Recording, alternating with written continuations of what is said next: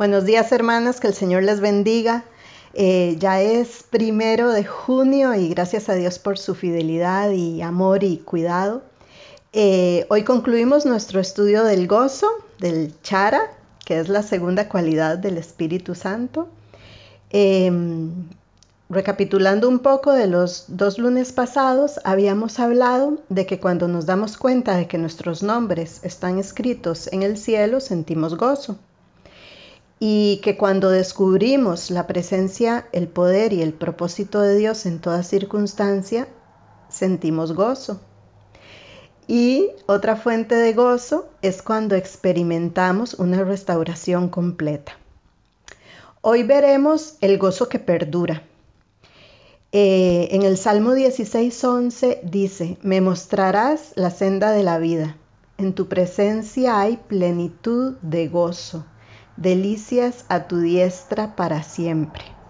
Yo creo que este es un salmo que podemos escribir en un papel a la que nos gusta y, pegarlo ahí en la casa, en algún lado, porque mm, de verdad que, que solo en, la presencia de Dios es que, que vemos y que sentimos y que experimentamos esa plenitud de gozo. Bueno, eh, Vamos a estar haciendo un pequeño estudio en Juan 15 del 1 al 17. Entonces voy a leerlo en la versión Reina Valera. Dice, Jesús la vid verdadera. Yo soy la vid verdadera y mi Padre es el labrador. Todo pámpano que en mí no lleva fruto lo quitará, y todo aquel que lleva fruto lo limpiará para que lleve más fruto. Ya vosotros estáis limpios por la palabra que os he hablado permaneced en mí y yo en vosotros. Como el pámpano no puede llevar fruto por sí mismo si no permanece en la vid, así tampoco vosotros si no permanecéis en mí. Yo soy la vid, vosotros los pámpanos, el que permanece en mí y yo en él, éste lleva mucho fruto, porque separados de mí nada podéis hacer. El que en mí no permanece será echado fuera como pámpano y se secará y los recogen y los echan en el fuego y arden. Si permanecéis en mí y mis palabras permanecen en vosotros, pedid todo lo que queréis y os será hecho. En esto es glorificado mi Padre, en que llevéis mucho fruto y seáis así mis discípulos. Como el Padre me ha amado, así también yo os he amado. Permaneced en mi amor. Si guardareis mis mandamientos, permaneceréis en mi amor así como yo he guardado los mandamientos de mi Padre y permanezco en su amor. Estas cosas os he hablado para que mi gozo esté en vosotros y vuestro gozo sea cumplido. Este es mi mandamiento, que os améis unos a otros, como yo os he amado. Nadie tiene mayor amor que este, que uno ponga su vida por sus amigos. Vosotros sois mis amigos, si hacéis lo que yo os mando. Ya no os llamaré siervos, porque el siervo no sabe lo que hace su Señor. Pero os he llamado amigos, porque todas las cosas que oí de mi Padre os las he dado a conocer. No me elegisteis vosotros a mí, sino que yo os elegí a vosotros, y os he puesto para que vayáis y llevéis fruto, y vuestro fruto permanezca, para que todo lo que pidiereis al Padre en mi nombre, Él os lo dé. Esto os mando, que os améis unos a otros. Bueno, ahí termina Juan 15 y la verdad que es un pasaje riquísimo, bueno, igual que el resto de la Biblia, por supuesto, pero bueno, vamos a concentrarnos en, esa palabra clave que vimos por ahí, eh, que es permanecer. Una vez que descubrimos que el fruto del Espíritu se origina en el corazón de Dios, dice ahí en el versículo 11, estas cosas os he hablado para que mi gozo esté en vosotros y vuestro gozo sea cumplido. El chara pertenece a Cristo, el gozo, ¿verdad? Eh, él es el poseedor y dador del gozo verdadero. Podemos experimentar momentos de felicidad de otras maneras, pero el gozo fluye solamente de Cristo. En estos versículos, Cristo nos enseña cómo tomar su reserva de gozo hasta llenarnos. Dice, permaneced en mí. Permaneced también, también significa morad, vivid. Vivid en mí, vivid en Él, que vivamos en Él. Eh, permaneced en mí. Em, en la historia de Rudy y Noemí, si recordamos, de hecho hace poco eh, nuestra pastora compartió acerca de, de Rudy y Noemí, em, vemos que Ruth decidió permanecer con Noemí. No tenía idea de cuál sería su futuro. Simplemente sabía que ellas dos tenían que estar juntas. Al permanecer en Cristo, nuestra determinación y nuestra actitud deben ser similares a las de Ruth. Permanecer con Cristo significa aferrarnos a Él, negarnos a ser apartadas bajo la presión, nunca permitir que las pérdidas nos hagan abandonarlo. Debemos ser crucificadas con Él en su muerte. Gálatas 2.20. Y resucitadas para morar con Él aquí, hasta que vivamos con Él allá. La clave para permanecer en Cristo está en Juan en los versículos 3, 7 y 10. En el versículo 3 dice, ustedes ya han sido podados y purificados por el mensaje que les di el versículo 7 dice, si ustedes permanecen en mí y mis palabras permanecen en ustedes, pueden pedir lo que quieran y les será concedido. Y en el 10 dice, cuando obedecen mis mandamientos, permanecen en mi amor, así como yo obedezco los mandamientos de mi Padre y permanezco en su amor.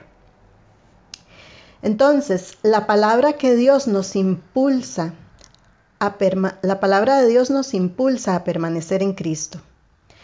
Cuando sus palabras permanecen en nosotras y obedecemos sus mandamientos con una tenacidad similar a la de Ruth, entonces permanecemos en Él, vivimos en Él. Su palabra es la que nos permite aferrarnos y nos adhiere a su presencia. El chará puede ganarse o puede perderse. Yo estoy segura que todas nosotras hemos experimentado el gozo de Cristo, pero tal vez en algún lugar o en algún momento a lo largo del camino, quizá algunas lo hayamos perdido. En Primera de Reyes, que no, no voy a compartir los dos capítulos, pero Vamos a, recordar un poquito de Elías. En los capítulos de todo el 17, 18 y 19, vemos eh, la vida de Elías.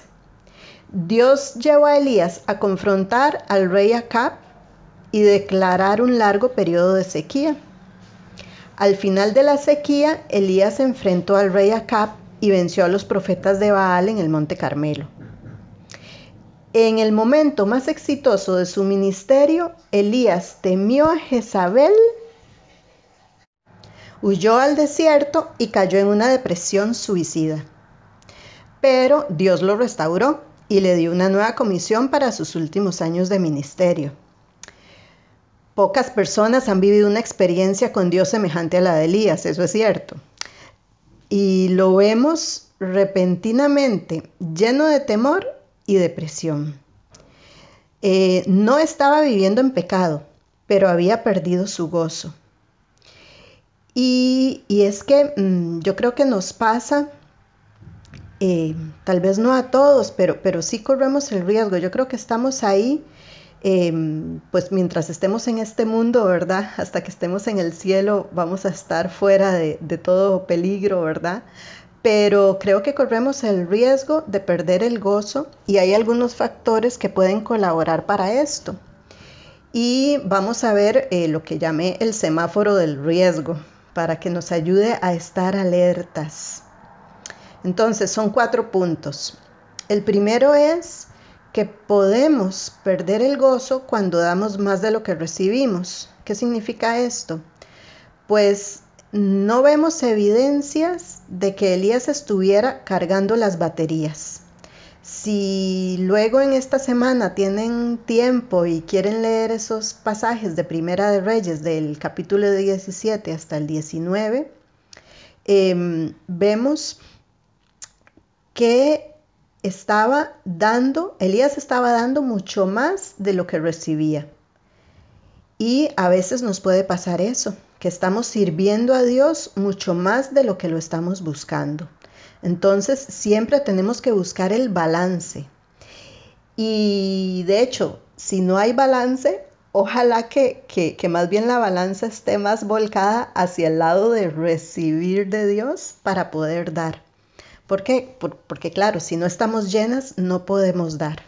O si estamos medio vacías, ¿verdad?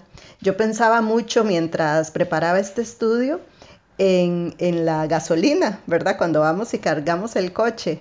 Eh, porque obviamente si el coche está medio vacío, no, pues no podemos andar y nos podemos quedar varadas. Pero em, vamos constantemente a cargar el tanque y le ponemos más y ojalá irnos con el tanque lleno. Bueno, pues Dios siempre quiere llenar nuestro tanque, nuestro corazón, nuestro gozo. Y eh, pues sí, nos toca a nosotras buscar esa, ese tiempo con Él, esa intimidad, esa recarga constante, ¿verdad? Porque no se trata de que, de que de que es de una sola vez, no, es constante, es de permanecer en él, ¿verdad? Entonces, el segundo punto es eh, cuando hablamos más de lo que hacemos. Y es que no fue así como comenzó todo para Elías. Pero para llegar a caer tan bajo como lo vemos en Primera de Reyes 19, sin duda en algún momento del camino su boca y su corazón tomaron rumbos diferentes. Rara vez vemos en qué momento lo que damos excede lo que recibimos, pero una señal segura de que falta combustible, hablando del combustible, es que haya más palabras que hechos, ¿verdad? Más, más decir como sí lo voy a hacer y al final no hacerlo. Em, por la misma falta de combustible o la misma falta de permanencia en el Señor. Eh, el tercer punto del semáforo es cuando nos volvemos buscadoras de maravillas. Y es que, bueno, ya sabemos, yo siempre digo que Dios no deja de sorprendernos, ¿verdad? Y, es increíble, de verdad que sí. Eh, pero Elías se había acostumbrado tanto a ver a Dios en medio de lo extraordinario y había visto a Dios en circunstancias tan milagrosas que se había perdido de verlo como el gozo en medio de lo cotidiano. Y buscó a Dios en el viento, en el terremoto y en el fuego, pero no lo encontró. Yo estoy convencida de que los momentos más íntimos que pasamos con Dios a lo largo de nuestra vida serán al escuchar sus suaves susurros. Allí encontraremos el verdadero chara. Y número cuatro de este semáforo eh, es cuando estamos exhaustas. Em, y es que sí, ¿verdad? ¿Qué hubiera hecho que Elías huyera en lugar de correr hacia Dios? Dios ya había hecho tantos milagros en la vida de Elías y sabemos que podía haber manejado a Jezabel, pero Elías estaba exhausto, había descuidado su alimentación y su descanso. Veamos con cuánto amor Dios cuidó de Elías. Dios creó nuestros cuerpos y sabe que no podemos funcionar bien cuando nos descuidamos. Entonces, yo pregunto hoy, ¿estamos cuidando nuestro tiempo de descanso, nuestra alimentación, la mente? Debemos cuidarnos y alimentarnos adecuadamente y además estar en constante búsqueda de llenar nuestras, nuestras reservas, ¿verdad? Hermanas, si alguna vez alguna ha experimentado alguna situación que pueda quitarle el gozo, permita a Dios que le restaure. Si has perdido tu gozo, ahí está, precisamente donde lo dejaste, que es en la presencia de Dios. Recuerda que Él es nuestro gozo y, Él es todo, ¿verdad? En su plenitud, en su presencia hay plenitud de gozo, como decía el Salmo 16.11 que leímos al principio. En su presencia hay plenitud de gozo. Si crees que has perdido tu gozo en algún momento, busca su presencia y ahí está el gozo esperándote, con su gracia y su fidelidad. Eh, ya para ir terminando, quiero hablar de otro tipo de gozo que eh, he titulado Gozo y Corona Mía. Este lo podemos encontrar en Filipenses 4.1. Dice, así que hermanos míos, deseados, gozo y corona mía, estad así firmes en el Señor, amados. Eh, otro versículo interesante que encontré en este estudio fue Filemón 7.